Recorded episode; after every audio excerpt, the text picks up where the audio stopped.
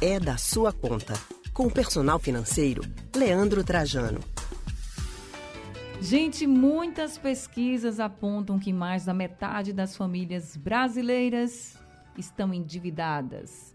E para sair dessas dívidas, hein? Como é que faz? A gente sabe, é difícil.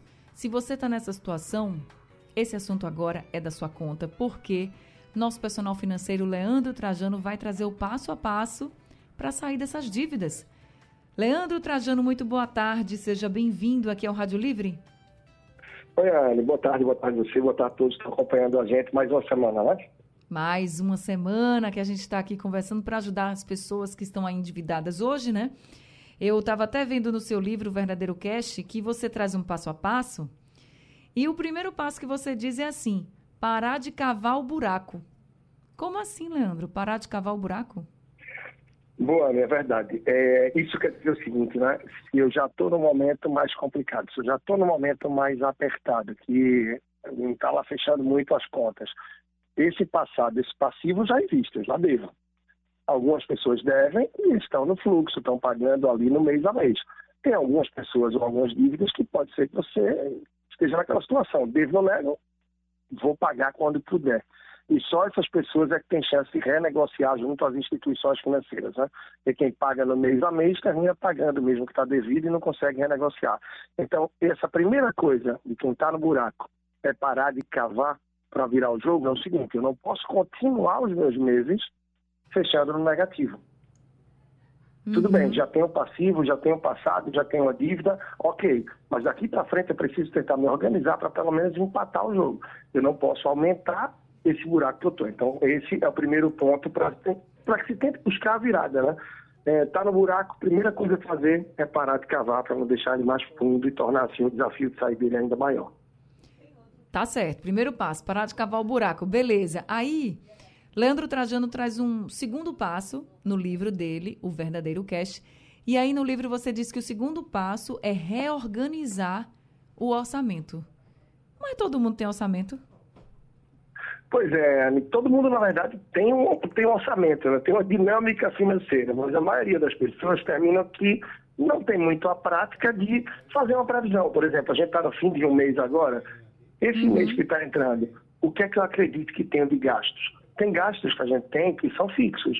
É, seja o aluguel, seja a conta de luz, internet, ou a conta de celular, uh, algum tratamento de saúde, o remédio que se tenha, uma escola, não importa, todo mundo vai ter seus gastos fixos.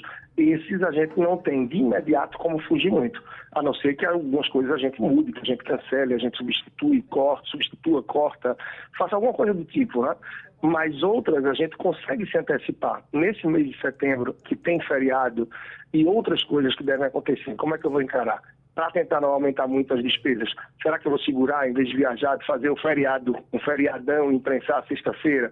O que é que eu posso fazer? Então, o orçamento é a ideia de pegar um pedaço de papel, uma agenda, uma planilha e se antecipar. É você planejar as despesas que você acredita que vai ter e cruzar essas despesas com a sua receita, para que daí você possa dar uma olhada. Peraí, o que é que está me esperando em setembro? Que atitudes eu devo tomar para que o negócio não fique tão apertado, que o orçamento não aperte tanto. Mas como você falou, nem todo mundo tem um orçamento, nem todo mundo tem essa prática, mas é algo que por algum tempo pode sim ser bem importante, necessário e ajudar a ter essa visão. E diante dessa visão, claro, analisar e tomar algumas decisões.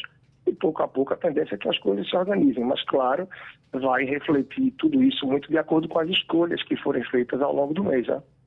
Olha, no teu Instagram tem algum alguma planilha, algum exemplo assim que as pessoas possam ter uma ideia de como organizar mesmo esse orçamento? Porque às vezes, para quem não tem, né, o costume, aí fica difícil assim de ir colocando as coisas. Tem algo lá no teu Instagram que as pessoas possam ter isso visualmente? Tem sim, lá no Instagram, personal financeiro, você consegue naquele link que tem logo onde tem ali a bio que chama, né? Que sim. é o nome, enfim, seu, as suas informações, no link da bio ou nos destaques, que são aquelas bolinhas, você encontra lá um modelo, um acesso para uma planilha de orçamento.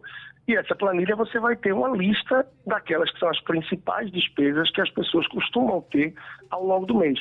Porque se você perguntar de cabeça, o que acontece é que muita gente, até que está ouvindo a gente agora, pode dizer o seguinte: ah, peraí, eu só tenho isso, isso, isso, como é que o dinheiro não está dando? Quando a gente tem uma referência, a gente tem uma lista das possíveis despesas, é mais fácil a gente evitar que termine escapando alguma coisa. Normalmente as pessoas não lembram que todo mês terminam pisando numa farmácia, todo mês terminam tendo algum tipo de despesa, seja com presente, com algumas coisas que normalmente a gente não lembra. Então, ter uma planilhinha dessa de referência, ter uma lista, ajuda bastante a que a gente faça um orçamento, né? para que a gente faça um orçamento mais assertivo, que as coisas não escapem. Então, lá no Instagram é possível sim encontrar isso daí, seja a pessoa que tem mais aptidão, que gosta de Excel, já poder usar essa planilha, ou simplesmente abrir no celular ou no computador, anotar os itens que tem e fazer no seu caderninho, na sua agenda, mas de uma forma que consiga projetar antecipar aquilo que deve ter de despesas no próximo mês. É isso aí que é o primeiro passo para fazer um orçamento, cruzando o que está para receber com o que deve gastar e daí já começar a tomar algumas decisões se antecipando, já que o mês ainda nem começou, né? Verdade. Então, gente, dois passos aí que Leandro já trouxe, né? O primeiro é você parar de cavar o buraco das dívidas e o segundo passo, reorganizar o orçamento. Mas o terceiro passo que ele coloca é mudar a mentalidade e ser positivo. Aí, meu amigo, eu quero que você explique como, explique pra gente como é que ser positivo pode nos ajudar a sair das dívidas. Me conta aí. É porque é muito comum, né? Quando a pessoa está numa situação mais difícil, dizer, ah, não, peraí, sempre foi assim, nunca consegui mudar, não, não, não vou conseguir mudar nada disso. Olha, a gente tem que pensar positivo, mas não adianta só pensar positivo, a gente tem que pensar positivo e procurar fazer por onde as coisas mudem. E essa mudança tem que vir de algumas escolhas que a gente vai fazer. Talvez algumas renúncias ao longo de um mês, de dois, de três, ou quem sabe de um ano, onde a gente vai, ser, vai ter que adequar um pouco a realidade que a gente vive ao que realmente a gente pode viver. De forma que eu tenha que gastar realmente dentro daquilo que está dentro do que do que é possível, de quanto eu ganho. Não importa. Não importa se ganha um, dois, três, dez salários mínimos, não importa, cada um sabe a sua realidade. Mas precisa ter ideia das despesas que tem para fazer essas escolhas. E não adianta achar que ah, sempre foi assim, sempre vai ser assim, nada vai mudar. Se não quiser, não muda. Se quiser, mesmo que lentamente, mesmo que pouco a pouco, mesmo que tropece, é completamente possível sim mudar. Então, mudar essa mentalidade, estar tá aberto para mudança e querer fazer acontecer é essencial para, sim, pensar positivo e agir, ter atitude para virar o jogo, mesmo que seja lento, que não seja no ritmo que se quer. Muitas vezes não acontece no ritmo que a gente quer também essa virada, né, Anny? É verdade, tem que ter paciência também, né? Então, olha o quarto passo, ter paciência e ser comprometido. Verdade.